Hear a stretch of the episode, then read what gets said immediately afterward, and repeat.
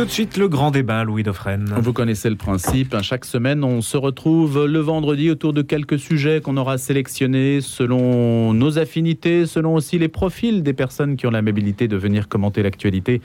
Je vais tout de suite les présenter. Antoine Assaf, que vous connaissez bien sur notre entraîne, écrivain philosophe. Bonjour Antoine. Bonjour Notre-Dame, bonjour lui. Marc Lomazzi est également des nôtres, journaliste et ancien rédacteur en chef euh, adjoint du Parisien, spécialiste des questions écologiques. Euh, Bonjour Marc. Bonjour. Vous étiez à la COP27 ou pas d'ailleurs? Non. non, vous n'avez pas fait un saut à la COP27. On aurait pu la mettre au menu d'ailleurs, je n'y ai pas pensé, mais on, on en a parlé euh, abondamment cette semaine. Et puis Olivier Durand-Mille est également avec nous, euh, ancien journaliste politique au Figaro, sous la signature euh, d'Olivier Pognon. Et on avait parlé sur cette antenne de Florimond Robertet, l'ami français de Machiavel. C'était une une émission qu'on avait pu faire il y a quelques semaines. Et c'est intéressant peut-être de voir comment on peut croiser l'histoire, la politique à l'ancienne et puis la politique aujourd'hui. Il y a une forte actualité politique d'ailleurs, on va y venir dans un instant. Bonjour Olivier Durand-Mille. Bonjour Louis Dauphren. Voilà, merci à tous les trois. Alors, dans l'actualité, on a sélectionné le fait qu'Elisabeth Borne soit à Berlin euh, sur fond de tension avec l'Allemagne. Le couple franco-allemand existe-t-il? Une question qu'on va se poser. Le mondial au Qatar, je voulais commencer par ça. Le sport dissipe-t-il les polémiques quand on voit les audiences euh, télé? Samuel Paty, deux ans après, avec un rapport de l'antiterrorisme qui ravive cette histoire douloureuse dans la conscience française. Le film aussi de Gad Elmaleh, dont on a déjà évidemment beaucoup parlé, mais reste un peu, se comporte pas mal au box-office, au palmarès des, du cinéma. Et puis bien sûr la question de l'IVG qui a été constitutionnalisée. On va, y venir, on va y venir dans quelques instants. Peut-être commencer, euh, allez Marc, un Oui. mot de foot. Qu'est-ce que vous en pensez pour un journal comme Le Parisien et puis de manière générale pour les, personnes qui nous écoutent On peut dire que ce n'est pas nécessairement notre public qui est le premier concerné, mais ça dit quelque chose 12,5 millions de téléspectateurs pour le match de l'équipe de France. Non, ce qui est évident, c'est que ceux qui avaient raison dans cette affaire sont les humoristes. Ça fait des, semaines que les humoristes euh, glosent sur sur l'hypocrisie française. Tout le monde parlait du, boycott euh, et on savait que beaucoup, beaucoup de gens, évidemment les supporters de foot, mais bien au-delà, allaient, euh, allaient regarder le- les matchs, en tous les cas le match de, l'équipe de France, qui était d'ailleurs un très, très, très beau match, hein. très belle entrée en, compétition. Donc voilà, c'est l'hypocrisie française. Euh, le fait que on, boycotte mais on boycotte pas, que on veut pas assister à la cérémonie d'ouverture, mais on envoie quand même le ministre de l'Intérieur. Bon, tout ça est d'une parfaite hypocrisie. Euh, il aurait fallu pour être droit dans ses bottes dans cette affaire, avoir une position euh, claire en tous les cas du gouvernement, ce qui évidemment n'a pas été le, le- le cas. Euh, Il ne faut pas politiser le sport, c'est ce qu'avait dit Emmanuel voilà, Macron. cette fameuse phrase, il ne faut pas politiser le sport, immédiatement démentie d'ailleurs par la, par la ministre des Sports et d'autres membres du, du gouvernement qui ont bien compris que cette ligne n'était pas, n'était pas tenable. Euh, donc, donc voilà, ce, ce, ce, qui est, ce qui est clair, ce qui est sûr, c'est que cette compétition au Qatar est un non-sens est un non-sens sportif d'abord. hein, on l'a bien vu avec des Qataris qui quittent, euh, qui quittent les matchs à la mi-temps parce qu'ils en ont marre, parce que c'est pas leur culture, parce qu'ils aiment pas le foot. Parce qu'ils ont froid. Euh, peut-être parce qu'ils ont froid ou trop chaud, je ne sais pas. Donc, les, les- un non-sens sportif, je termine rapidement, un non-sens sportif, euh, un non-sens économique, parce que euh, c'est des, des- des- des milliards qui sont dépensés euh, avec des supporters qui prennent l'avion pour aller voir des matchs. Enfin, il faut se rendre compte de ce que c'est. Aller voir des matchs en avion, bon, c'est c'est absolument, absolument un non-sens. Euh, et puis, un non-sens euh, un non-sens euh, éthique et moral, évidemment. Olivier Durand-Mille. Moi, je crois, je crois que vous avez tout dit. Euh, mais enfin, la première chose qu'on constate, c'est que malgré toutes ces polémiques et tout ce qu'on a pu dire avant, bah, le, le sport triomphe. C'est la question que vous posiez tout à l'heure.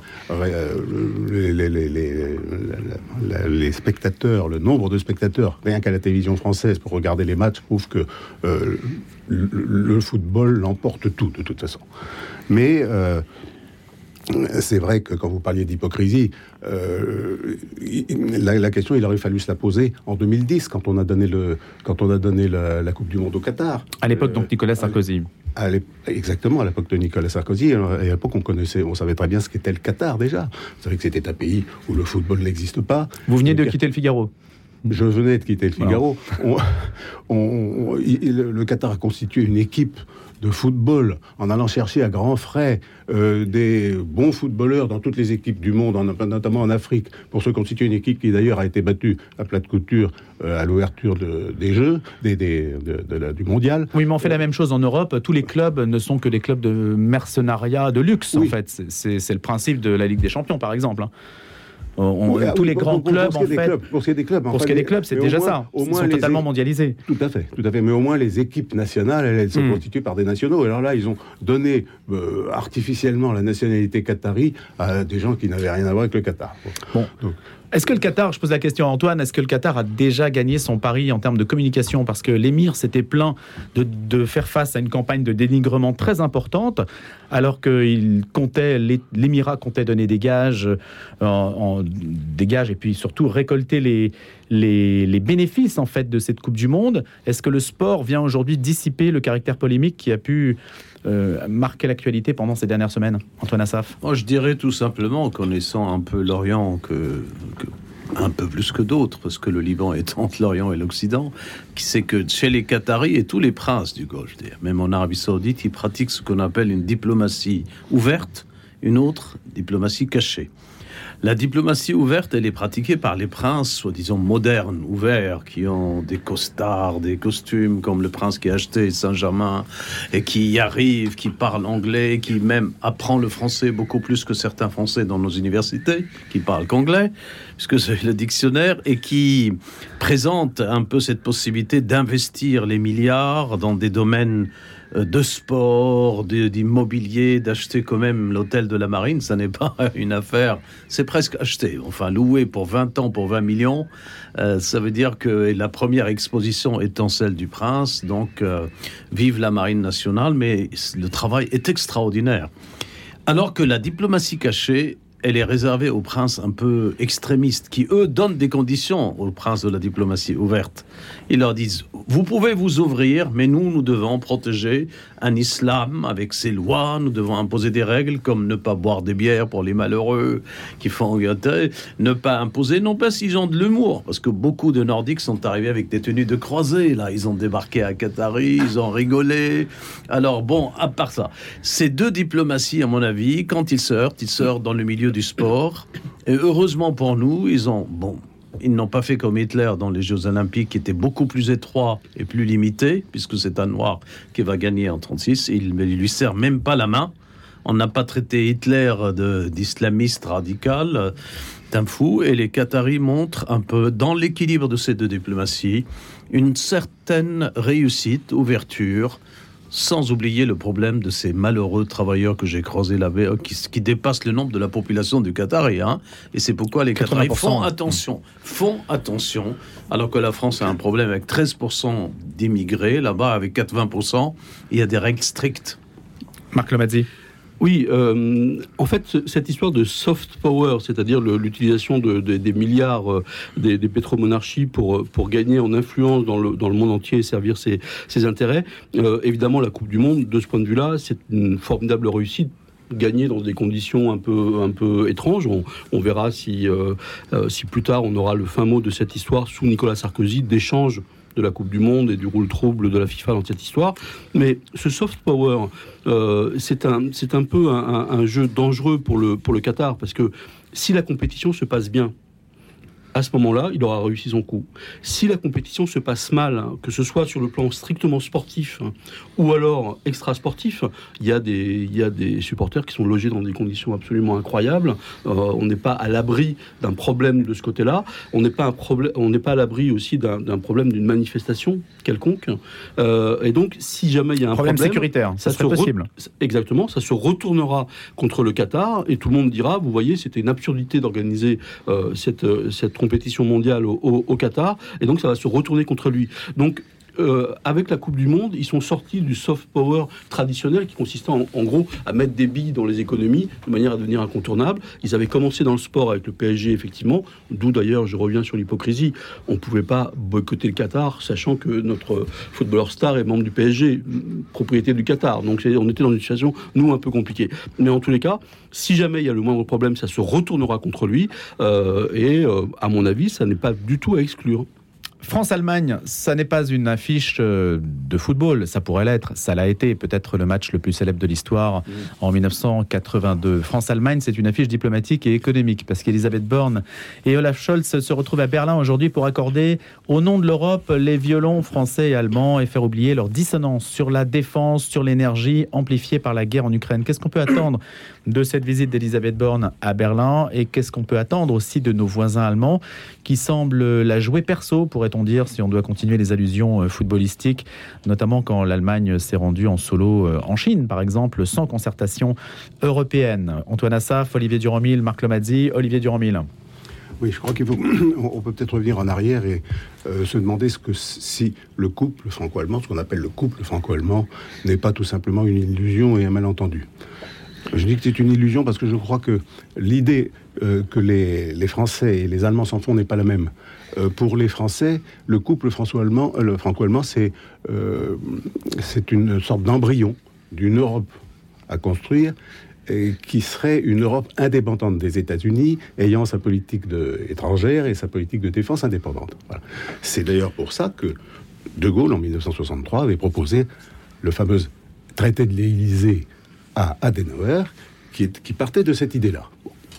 Et vous savez que ce traité de l'Élysée d'Adenauer, il a aussitôt été euh, annulé, euh, rendu caduque par le vote du Bundestag, qui a voté le traité de l'Élysée après l'avoir euh, agrandi, si j'ose dire, d'un préambule unilatéral que les Français n'avaient pas signé dans lequel il disait que la priorité c'était l'alliance avec les États-Unis. Donc De Gaulle a compris à ce moment-là que ce qu'il avait voulu faire non, ne se ferait pas, et c'est à ce moment-là qu'on a, on a dit qu'il était anti-européen, c'est parce qu'en réalité, il ne voulait pas d'une Europe telle que la voulaient beaucoup de nos partenaires, qui était une Europe inféodée aux États-Unis. Donc, voilà, ça c'est le début. Mais ça s'est prolongé pendant 40 ans. C'est pour ça que je parle de malentendu. Et accentué avec la guerre en Ukraine encore. Et accentué avec la guerre en Ukraine. Et on le voit, et on l'a vu encore tout récemment avec euh, l'annonce par le chancelier allemand euh, de son fameux, ses fameux 200 milliards d'investissements dans, dans, dans, pour euh, reconstituer une force militaire euh, allemande, sans même en parler à, à Macron. Bon.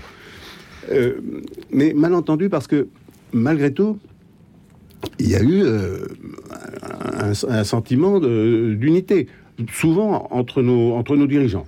Il y avait euh, Giscard s'entendait très bien avec Schmitt, euh, vous avez eu euh, Mitterrand-Kohl, euh, Giscard Schröder, et ça marchait bien, ils s'entendaient bien, et on disait ah oui, le couple franco-allemand est le moteur de l'Europe. Et effectivement, entre eux, euh, souvent, grâce à eux, mmh. grâce à cette entente, on, on faisait progresser l'Europe et on est arrivé petit à petit à force de traiter, vous savez, à la situation actuelle, issue du traité de Maastricht et du traité de Lisbonne. Bon.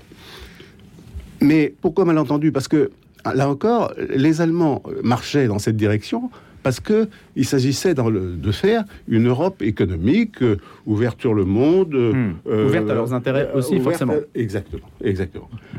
Et à chaque fois, alors pour faire plaisir à la France, on rajoutait mmh une petite, une petite mention euh, dans les traités en question disant euh, qu'on allait, on allait avoir une politique de défense commune, une politique, euh, une politique euh, diplomatique commune. Et vous savez qu'il y a actuellement un ministre des Affaires étrangères européen en principe. Personne ne sait comment il s'appelle. Il y a une brigade de défense franco-allemande. On l'a jamais vu nulle part faire une opération. Mmh. On voit bien qu'on reste ça, sur... Ce sont des petites choses qu'on a... C'est ça.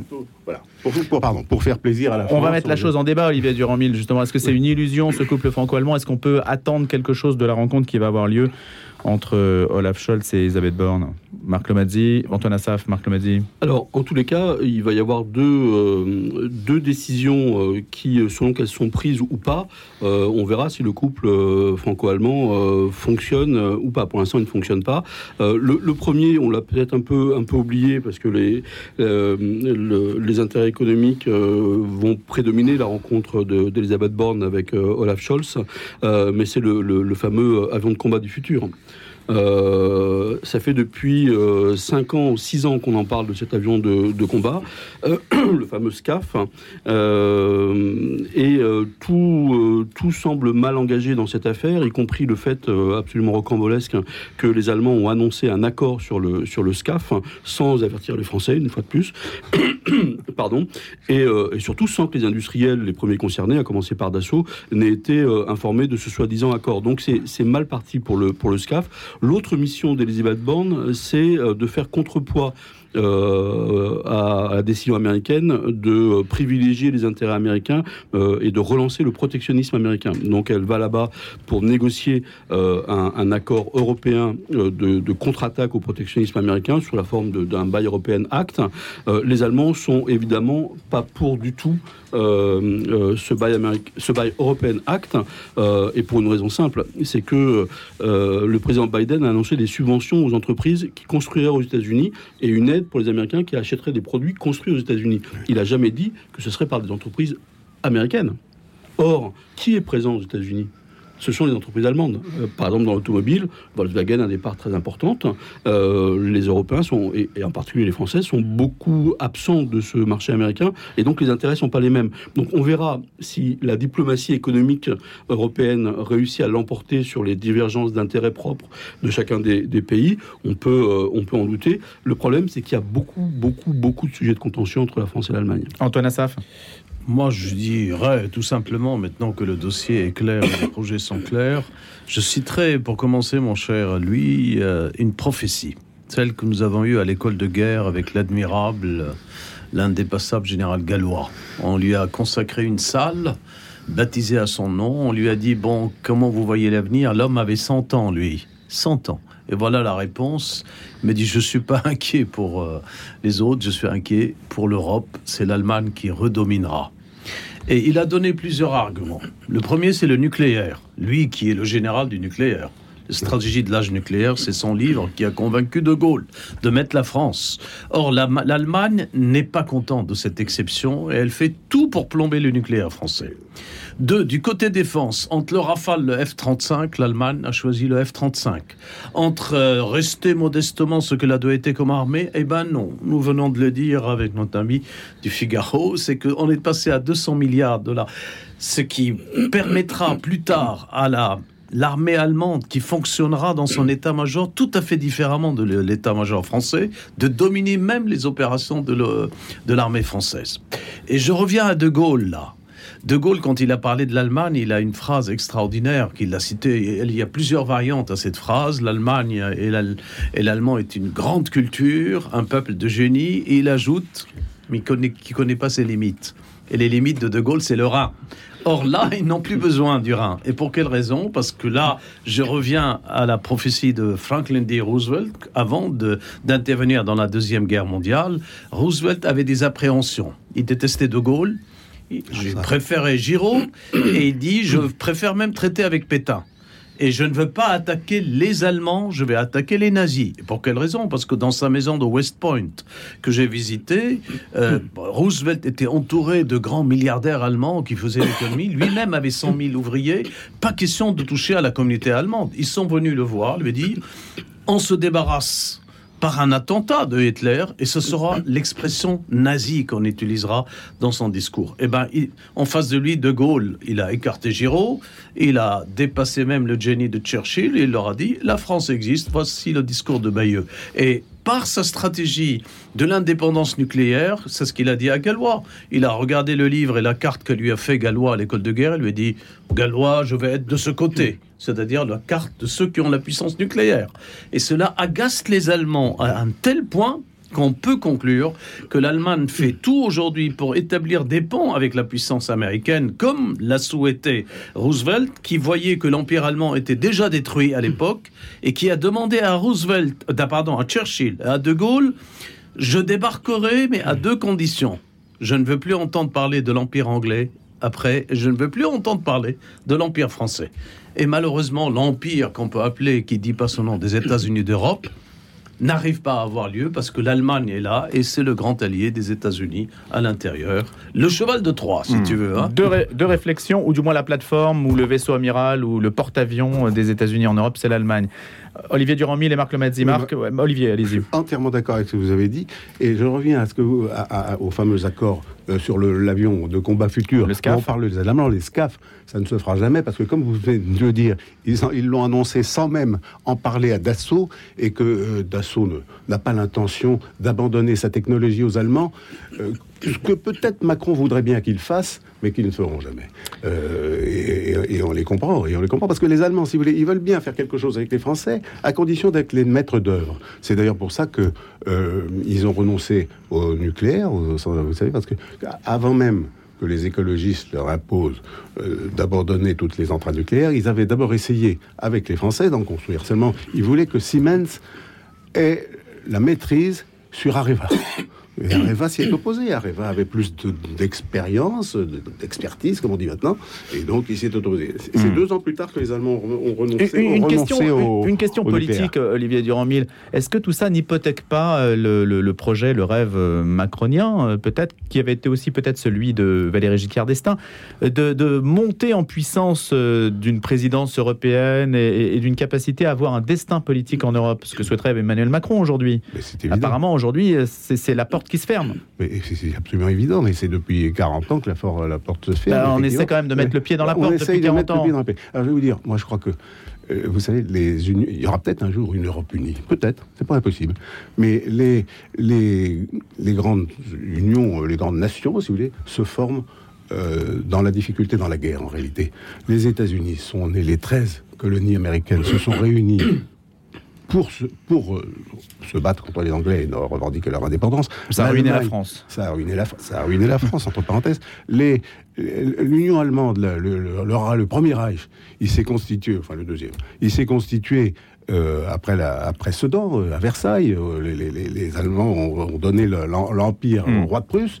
Euh, euh, tout, est comme ça, si vous voulez. Les, il faut des événements, il faut des événements de rupture. Il faut des événements de rupture. La Russie, vous savez, la Russie. Ben, la guerre en Ukraine aurait pu constituer un, événement de, Alors, mais de, rupture. On voit très bien actuellement, l'Ukraine euh, prend une conscience d'elle-même, une probablement un, patriotisme qui, dont elle n'était pas, dont elle n'avait pas encore conscience à ce point dans la guerre contre la Russie, certainement.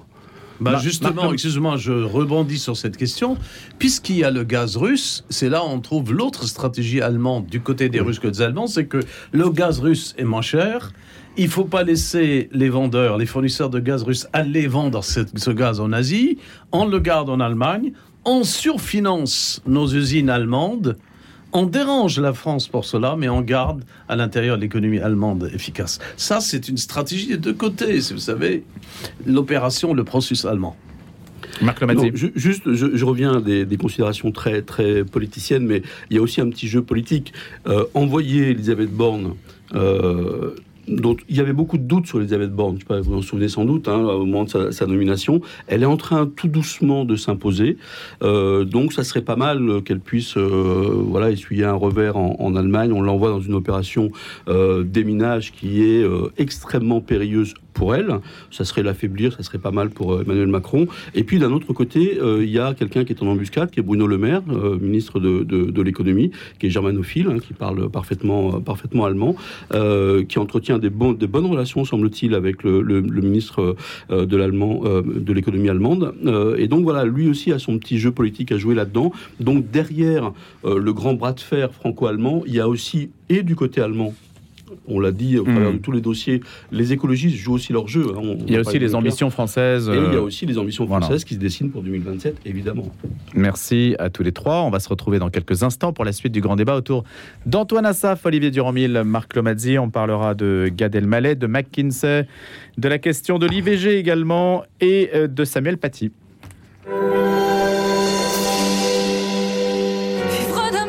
Redécouvrez l'album Phénomène Thérèse Vivre d'amour, nouvelle édition.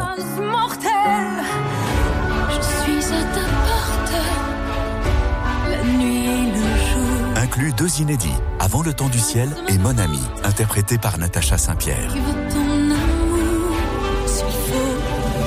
Un disque unique, hors du temps, qui parle à chacun d'entre nous au plus profond. Thérèse, Vivre d'amour, l'album Hommage à la Sainte, enfin de nouveau disponible.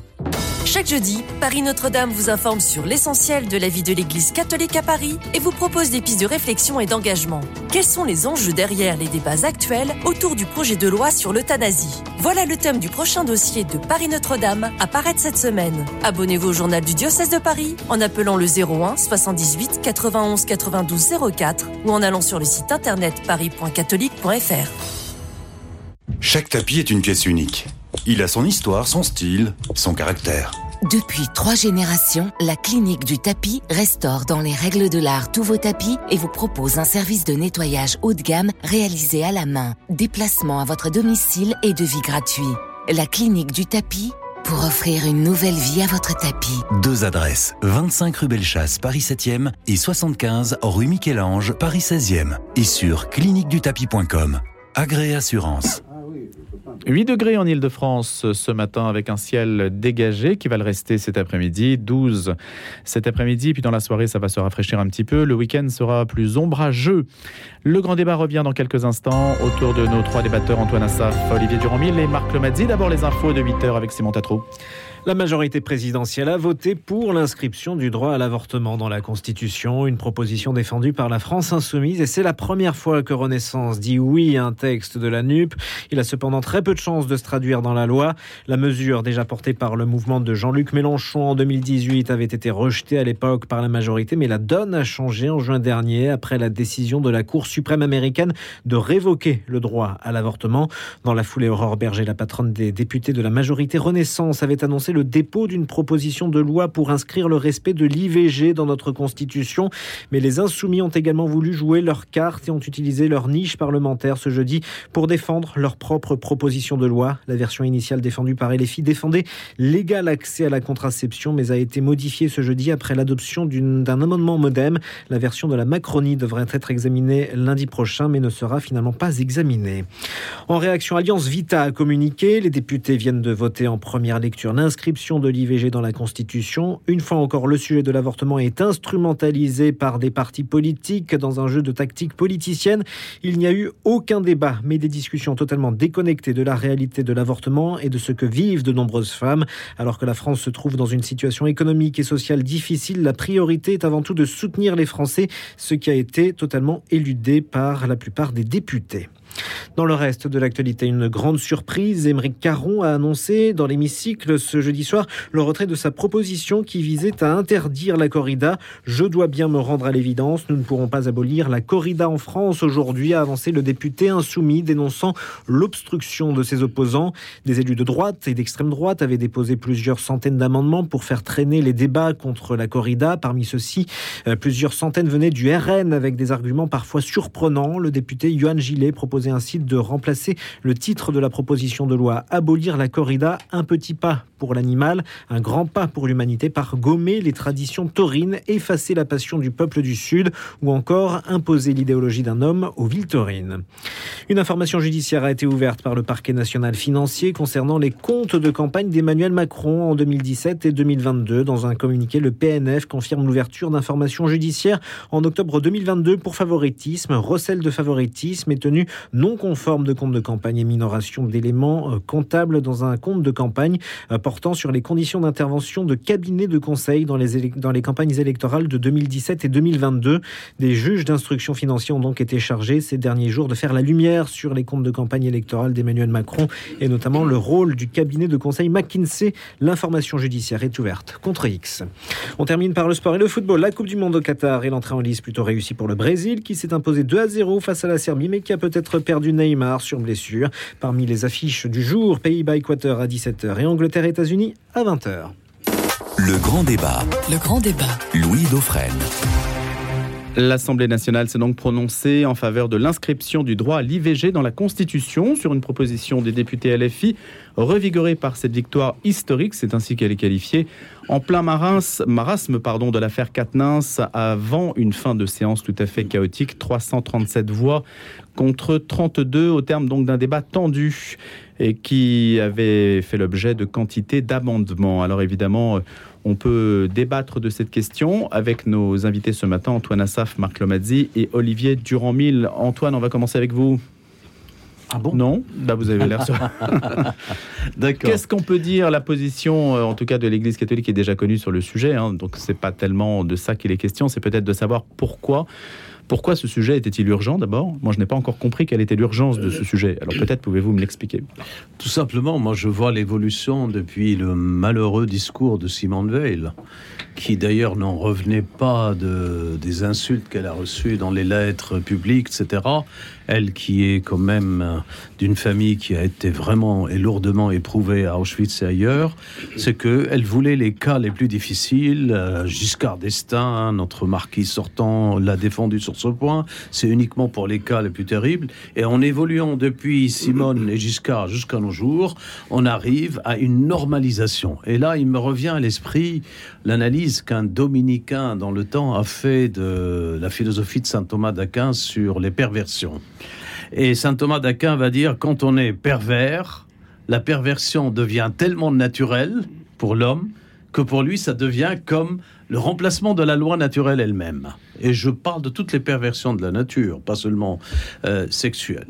Et là, à mon avis, à la base, pousser cette loi au-delà des cas graves et du choix personnel de la femme, le viol, éviter les souffrances, et faire une sorte de, permission banale, comme si on achetait une baguette ou on, refuse, on refuse pas de manger un dessert, tout cela, c'est une naturalisation de la perversion. Et la loi naturelle n'étant à côté, ne pouvant pas se renier elle-même, ce qui est grave aujourd'hui, c'est qu'ils font rentrer dans la Constitution cette naturalisation d'une forme de, cas grave qui revient seul à la mm. femme euh, d'en décider et nous, ils nous font rentrer dans une philosophie politique où la loi naturelle est complètement dépassée par une hmm. sophistication d'une constitution qui n'est pas une constitution, et puis une lamentation de cette dame-là qui a à l'Assemblée hurlé la victoire mondiale de la loi. Un peu, j'avais l'impression d'avoir Robespierre de manière à la Saint-Louis, voilà. Prêcher l'être suprême, etc. Voilà mon analyse purement philosophique. Allez, perversion pour Antoine Assaf. Olivier Durmil, euh, qu'apporte le fait que ce soit constitutionnalisé, si tant est que ça, ça ait un rôle, puisque la Constitution n'a pas le même rôle en plus en France ou aux États-Unis, par ah exemple bah, Je suis entièrement d'accord avec vous. D'abord, ça n'a absolument rien à faire dans la Constitution. La Constitution, c'est la règle du jeu démocratique. La Constitution, c'est le partage des pouvoirs entre le président de la République, le gouvernement, le Parlement, l'institution judiciaire, etc. C'est pas, elle pas, elle n'a pas vocation à accueillir des lois. Ça, c'est on, a commencé, c'est Chirac qui a commencé à y introduire, vous savez, l'abolition de la peine de mort. Euh, on croit qu'en mettant des, dispositions de ce genre dans la Constitution, on leur donne une valeur suprême. Bah, c'est justement ce qu'il y a de désespérant dans ce qui vient de se passer. Parce que moi, ce qui me frappe, c'est euh, la majorité écrasante qu'a obtenu cette loi euh, de, la NUPES. ça veut dire que... Comment l'expliquez-vous? Eh ben justement, je me le demande. Ça, ça veut dire que les, gens, les, les, élus de la euh, de droite, enfin que ce soit Mouvement National, LR, etc., dans leur grande majorité, ont voté pour. Alors il peut y avoir des raisons tactiques. Ils n'ont pas voulu montrer qu'ils étaient divisés, etc. Peu importe, c'est ça le problème justement. Et ça prouve qu'il y en a parmi eux, il y a dans leur électorat beaucoup de gens euh, qui pensent non pas non seulement que l'IVG est quelque chose, comme vous disiez tout à l'heure, euh, un pis-aller qu'on accepte dans, à cause des, dans des conditions un peu dramatiques. C'était l'esprit de la loi Veil. C'est plus ça. C'est une sorte de grande conquête sociale des femmes, quelque chose que donc euh, quelque chose qui est, un, qui est un succès, comme on l'a vu hier avec ces femmes qui ont chanté leur hymne à l'Assemblée nationale. Bon. donc moi je pensais que beaucoup de, j'espérais que beaucoup de d'élus de droite trouveraient que ce n'était pas nécessaire d'en rajouter quoi. Mmh. Or ils ont tous été dans cette direction. Ça, j'avoue que je, je, m'attendais pas à ça, je vous le dis franchement. Moi, il y a deux éléments. Alors, je donne la parole à, Marc Lomadzi. Juste deux éléments que je voudrais souligner. C'est que le premier, c'est que quand on met quelque chose dans la Constitution ou qu'on insiste sur quelque chose, est-ce que ce n'est pas la preuve de son affaiblissement? Je ferai le parallèle avec la langue française. Vous savez, quand la langue française a été reconnue en 94 avec la loi Toubon comme langue de la République, c'était une manière de dire que finalement, on ne reconnaissait pas que la langue française était la langue de la République parce qu'on avait besoin de le dire. À partir du moment où on a besoin de le dire, ça prouve que ça n'est plus une évidence pour tout le monde. On peut avoir aussi cette lecture-là. Et puis l'autre point, c'est que, à ma connaissance, aucun parti politique ne demandait de remettre en cause la loi en vigueur. Donc je ne vois pas très bien d'où venait la menace. Est-ce que vous avez des éclaircissements là-dessus, euh, C'est ce qui est, Marc C'est ce qui a été dit pendant le, flash d'information. C'est-à-dire que euh, ce qui s'est passé aux États-Unis sur la remise en cause du, droit. Mais enfin, on n'est pas des États-Unis. Non, non, non, mais bien sûr. Mais le contexte politique politique de remise en cause dans un certain nombre de pays des droits des, droits des femmes a joué un rôle. Le contexte a joué, a joué un rôle. La, deuxième chose qui a joué évidemment un rôle important, c'est que la niche parlementaire, alors qui aurait dit il y a encore quelques mois que une niche parlementaire dont on ne parlait jamais auparavant, on ne parlait jamais des initiatives parlementaires pendant, pendant, les, pendant ces, périodes où les, un groupe peut fixer l'ordre du jour de, de, l'Assemblée. la NUPES, c'était un enjeu extrêmement important, cette niche parlementaire. Il devait porter des textes euh, qui euh, étaient des textes euh, qui fondaient en quelque sorte l'identité politique essentiellement de la France insoumise à l'Assemblée. donc ils ont trouvé ce sujet des droits des femmes qui est extrêmement important, et notamment pour calmer les, les, les, énervements féministes de leurs alliés, de leurs alliés écologistes. Je pense notamment à Sandrine Rousseau. Donc c'était bien joué sur le plan de la tactique parlementaire. L'autre texte, la corrida, là ils sont clairement cassé la figure sur ce, sur ce Mais sur le premier texte, euh, il faut dire qu'ils ont non seulement réussi leur coup, c'est-à-dire de, de, porter un texte euh, et un débat sur la Constitution, c'est-à-dire les valeurs fondamentales de la, de la République, euh, qui a fait. et moi, je crois que les, parlementaires ont été sincères dans leur démarche. C'est-à-dire que c'était vraiment une question de conviction, de, de, savoir si on acceptait que ce texte rentre en quelque sorte dans la catégorie supérieure euh, et ça a bouleversé l'ensemble des groupes politiques. Euh, et donc on a assisté à une espèce de jeu parlementaire et c'est ce qu'on avait dit aussi, c'est-à-dire que le, parlementarisme revient au centre du jeu politique avec un amendement déposé par les centristes, en l'occurrence un député du MoDem, qui a permis aux gens du RN et à un grand nombre de républicains de voter euh, ce texte aux côtés de la NUPES et donc d'avoir une majorité. et donc, ça montre deux choses. Ça montre que, un, le Parlement redevient le centre de la vie politique française, que deux, des alliances sur des textes sont possibles entre la droite et surtout ce que redoutait Macron entre l'extrême droite et l'extrême gauche. Euh, donc politiquement, c'est un, phénomène extrêmement important et, nouveau. Et euh, troisièmement, ça montre que euh, même affaibli, même affaibli par l'affaire Quatennens, hein, le, la France insoumise et la NUPES jouent son rôle de manière extrêmement vigoureuse à l'Assemblée et plus sérieusement qu'on l'imaginait au début. Au début. Vous savez, au début, on disait c'est le tintamarre permanent. Bah là, ils prouvent qu'au moment de leur niche parlementaire, ils peuvent marquer un point, et ça, c'est extrêmement important dans le jeu politique. Est-ce qu'on aurait pu imaginer que la droite euh, se comporta autrement et, et, eut une autre stratégie, Antoine Assaf? Bah, La droite, déjà, doit savoir, elle qui passe pour être la droite réaliste, euh, quand Clemenceau reprochait à Jean Jaurès qu'il voulait pas la guerre, le pacifisme, il le traitait de, de rêveur. Je veux dire, c'est la gauche qui est rêveuse. Et puis Clemenceau disait à Jean Jaurès, si vous voulez reconnaître un texte de Jean Jaurès, c'est simple, tous les verbes sont au futur. Hein Allez, on imagine un monde. La droite devait être réaliste, et il faut partir de cette analogie. Personnellement, et je dirais, je suis très frappé que l'analogie de la corrida et puis l'IVG sont tombés en même temps, parce que là, nous avons un enfant qui, pendant neuf mois, lutte pour sortir du ventre de sa mère. Il peut être sortir prématuré. Il, dans, à l'intérieur du ventre de sa mère, il commence à lutter pour sortir pour la vie, et sa mère souffrira pour le faire sortir. Et on dit que cet animal qu'on abat dans les corridas est un innocent qu'on abat et on veut le défendre. Alors qu'on défende aussi les, les enfants dans le ventre de leur mère. Et ça, c'est un langage de droite, moi, que je n'ai pas entendu toutes les manifs qui vont arriver. Et c'est la seule chose qui. Il y aura des manifs là-dessus. Ça va devenir un sujet politique parce que ça n'est pas un sujet politique aujourd'hui l'avortement. Il y a pas de. C'est ça le paradoxe aussi. On en parle beaucoup alors qu'en fait. C'est un euh, sujet métaphysique, tout simplement. Mais on préfère défendre l'animal, le taureau, qui a toute une loi, puisque le fameux torero est en danger aussi. Mm. Il se met en danger complètement. C'est pas un sujet politique, mais on va voir ce qui se passe au Sénat, parce que vous avez vu que Alors voilà, il y, a une suite. Mmh. est contre. et Qu'est-ce qui peut se passer, Olivier Durand-Mille, en amour au ah, Sénat Ah bah si c'est pas voté euh, dans les mêmes termes au Sénat, euh, c'est fini. Hein. c'est fini. Mmh. Mais euh, quand on voit ce qui s'est passé à l'Assemblée nationale, je doute qu'il y ait. C'est-à-dire que ce n'est pas l'Assemblée nationale qui a le dernier mot sur ce ah, texte. Pas sur les textes constitutionnels. Donc ça c'est important de le souligner parce que ça prouve que l'épisode n'est pas terminé. Marc Lomazzi, comment relier Larcher est un toréador. Voilà. on va voir si Gérard Larcher est un toréador. Comment relier cette question du, du, poids du, du Parlement aujourd'hui de la fragilisation de l'exécutif, euh, qui par ailleurs se voit attaquer sur la question des cabinets de conseil Bien sûr. Euh, c'est-à-dire que Emmanuel Macron est doublement fragilisé.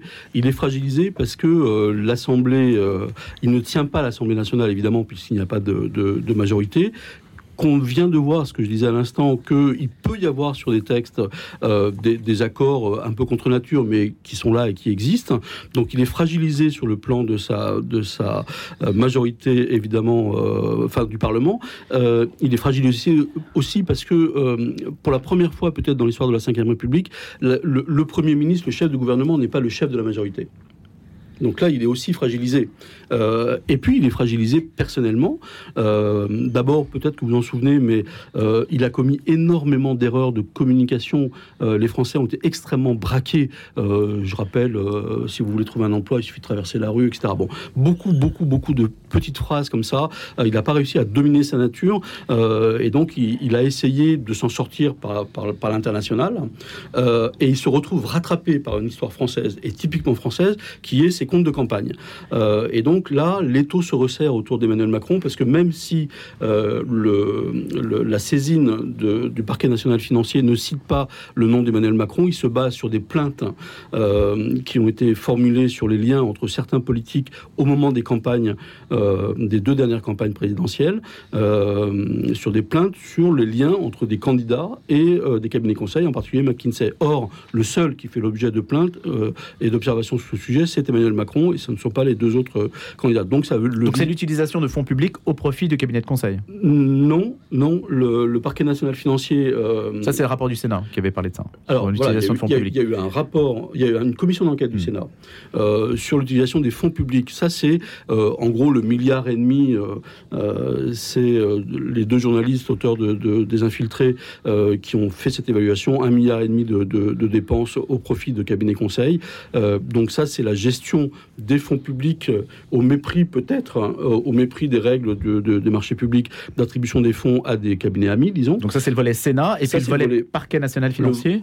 lui, il est saisi sur euh, sur les comptes de campagne, c'est-à-dire que euh, il y aurait, il y a eu, on le sait, il y a eu des des, euh, des hauts cadres du cabinet McKinsey qui ont participé à la campagne, notamment en 2017 d'Emmanuel Macron. La question c'est de savoir s'ils l'ont fait dans le cadre de leur activité professionnelle auquel cas ça aurait dû être déclaré, ce qui n'a pas été fait, ou est-ce qu'ils l'ont fait dans le cadre privé euh, donc c'est ça que le parquet financier euh, va essayer de, savoir et de, et de, comprendre. Les liens entre Emmanuel Macron et, McKinsey, ce n'est pas une chose tout à fait nouvelle. Euh, hmm. Le patron Europe de McKinsey, si je ne me trompe pas, a travaillé avec lui à Bercy.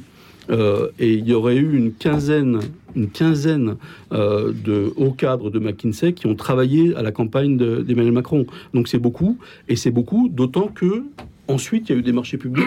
Une hmm. fois élus, les marchés publics ont été attribués à McKinsey. Maintenant, Marc Nomadzi, de là pas nouveau que les cabinets privés aient des relations incestueuses avec le politique ce n'est pas Emmanuel Macron qui inaugure cette, euh, ce mode de gouvernement. Emmanuel Macron, c'était l'homme nouveau, c'était l'autre manière de faire de la politique. On allait briser avec euh, les accointances, ce qu'il a appelé lui-même les magouilles. Euh, je pense qu'il visait en particulier Nicolas Sarkozy. mais on voit bien que, on voit bien que là, du côté de McKinsey, il y a un problème. Il y avait déjà eu un problème avant même qu'il rentre en campagne et au, tout début, lorsqu'il était parti à Las Vegas, vous vous en souvenez, payé par un fameux, un fameux cabinet aussi. Donc donc il y a des accointances entre, disons, le, monde des affaires, le monde du consulting, le monde de la haute finance, puisque c'est l'univers dont, il vient, euh, et Emmanuel Macron. Qu'il soit rattrapé dans ses comptes de campagne, euh, je le disais, l'étau se, se resserre parce qu'on va vite conclure, si le parquet national financier trouve des éléments, que puisqu'ils l'ont aidé pendant sa campagne, évidemment, il y a eu un, retour euh, sur investissement et on leur a attribué des marchés. Si c'est ça, ça va très mal se passer pour Emmanuel Macron, qui de toute façon euh, ne peut pas se représenter. Donc euh, ça, ça, augure d'une fin de règne pour Emmanuel Macron qui risque d'être à peu près du même tonneau que celle de Nicolas Sarkozy. Ah bah, il faut savoir, cher lui, excuse-moi, parce que j'ai voulu faire la transition, c'est que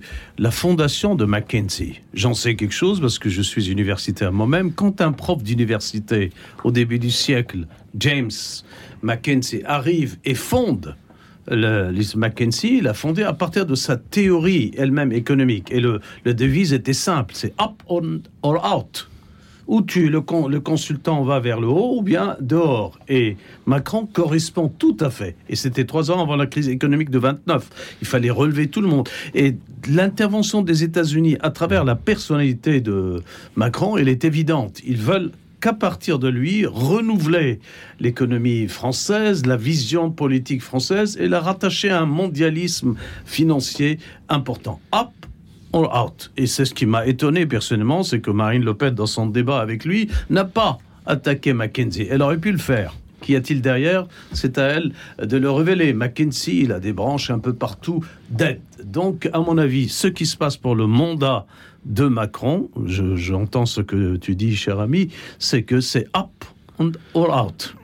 Et il doit aller jusqu'au bout euh, de, cette consultation. Et moi, j'augure pas de résultats. Vous parliez de diplomatie cachée tout à l'heure pour le Qatar. Il y a aussi une diplomatie cachée à travers les, cabinets de conseil. Finalement, il n'y a pas besoin beaucoup de faire d'espionnage. En fait, en réalité, les cabinets de conseil euh, obtiennent beaucoup d'informations euh, par leur activité même. Allez. Pardon, je, rajoute quelque chose.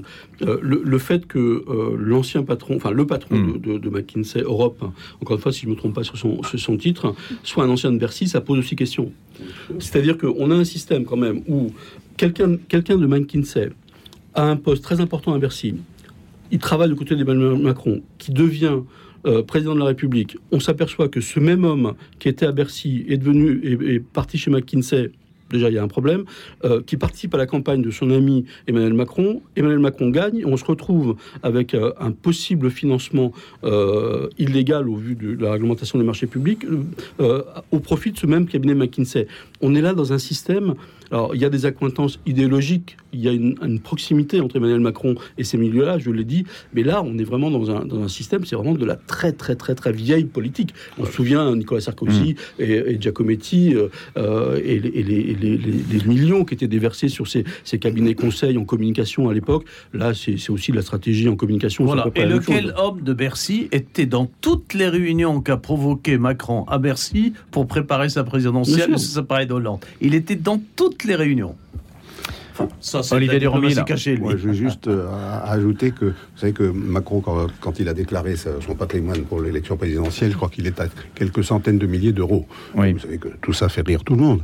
Euh, chacun sait que quand il était dans les affaires, euh, où il s'est occupé de fusion, acquisition et choses comme ça, il a touché des commissions qui se chiffraient en, en, dizaines de millions parfois, en tout cas en millions d'euros. Et, euh, mais semble-t-il, alors là, j'ai pas très bien compris. Sur les laboratoires pharmaceutiques en particulier. Sur les laboratoires pharmaceutiques, bien sûr. Et il semble que malgré tout, il ne soit pas en faute sur le plan légal par rapport dans, dans, à la déclaration qu'il a faite, parce que ce sont des montages extrêmement compliqués, euh, organisés par euh, Rothschild et hmm. les autres, pas, pour que euh, donc leurs grands collaborateurs touchent de l'argent par l'intermédiaire de toutes sortes de, de hmm. d'écrans, etc., qui fait que en réalité, il n'avait pas à déclarer ces sommes-là. Enfin voilà, c'est hmm. tout. C'est un peu compliqué, mais c'est tout dernier mot là-dessus. On, a encore deux, on a encore deux sujets, mais le, statut des cabinets de conseil et le lien entre les cabinets de conseil et les institutions euh, public ne semble pas extrêmement bien défini statutairement. Parce que y a, Emmanuel Macron s'en est expliqué en disant que le recours à ces cabinets de conseil n'était pas illégal. Non, mais bien sûr que non. Euh, on, peut tout oui, à mais enfin, on paye quand même des hauts fonctionnaires qui, non, la, règle... qui devraient faire l'objet aussi de. qui devraient faire le travail des cabinets de conseil. C'est au-delà d'un certain montant c'est la règle du marché public. Au-delà d'un certain montant, vous devez mettre en concurrence. Euh, donc il y a plusieurs euh, manières mm. de, faire pour éviter de la mise en concurrence. On peut saucissonner les, les, les, les, contrats et rester en dessous des normes, des normes légales. Euh, donc là, ça, c'était la commission d'enquête du, du, du, Sénat.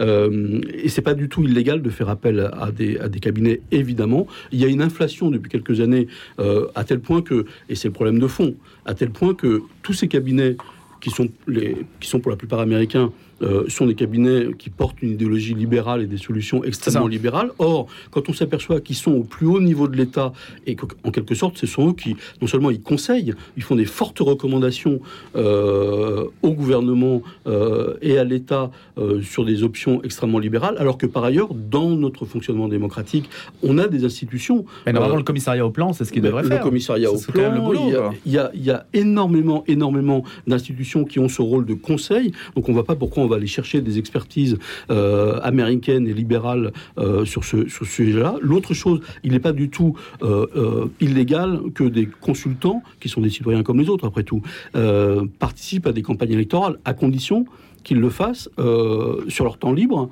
et sans utiliser, c'est ça que va chercher le, parquet national financier, et sans utiliser les moyens de McKinsey. C'est-à-dire que si jamais on s'aperçoit qu'on a utilisé les ordinateurs de McKinsey, par exemple, à ce moment-là, il y aura matière à, il y aura matière à poursuivre. Or, on s'aperçoit déjà que dans les échanges de mails, euh, on a utilisé les, les, les, boîtes mail de, euh, de McKinsey. Donc, le parquet financier va, va, trouver des éléments, probablement. On verra jusqu'à ce que ça va aller, mais, mais euh, il y aura probablement des éléments qui montreront que, évidemment, s'il n'y a pas eu de détachement officiel des consultants de McKinsey, ils l'ont fait euh, probablement pas sur leur week-end. Ça, ça, finira comme l'affaire d'Enron aux États-Unis quand Jeff Skilling annonça de McKinsey avec le scandale le plus redoutable que soit où McKinsey a été attaqué en 2001. Enron et, qui ont poussé. Bien sûr, voilà, mmh. tout à fait. on verra quel sera le, le, le, le destin. Ça sera faire McEnroe. Ah. Allez, merci à tous les trois. On avait deux autres sujets l'enquête euh, sur euh, Samuel Paty, bien sûr, et puis euh, le, film de Gad Elmaleh. Bah, écoutez, vos discussions ne nous ont pas permis d'en parler ce matin. Merci à tous les trois, Olivier Durand-Mille, Marc Lomazzi et Antoine Assaf, d'avoir participé à ce grand débat. Et je vous dis à la semaine prochaine. Retrouvez le podcast de cette émission sur le www.radionotre-dame.com.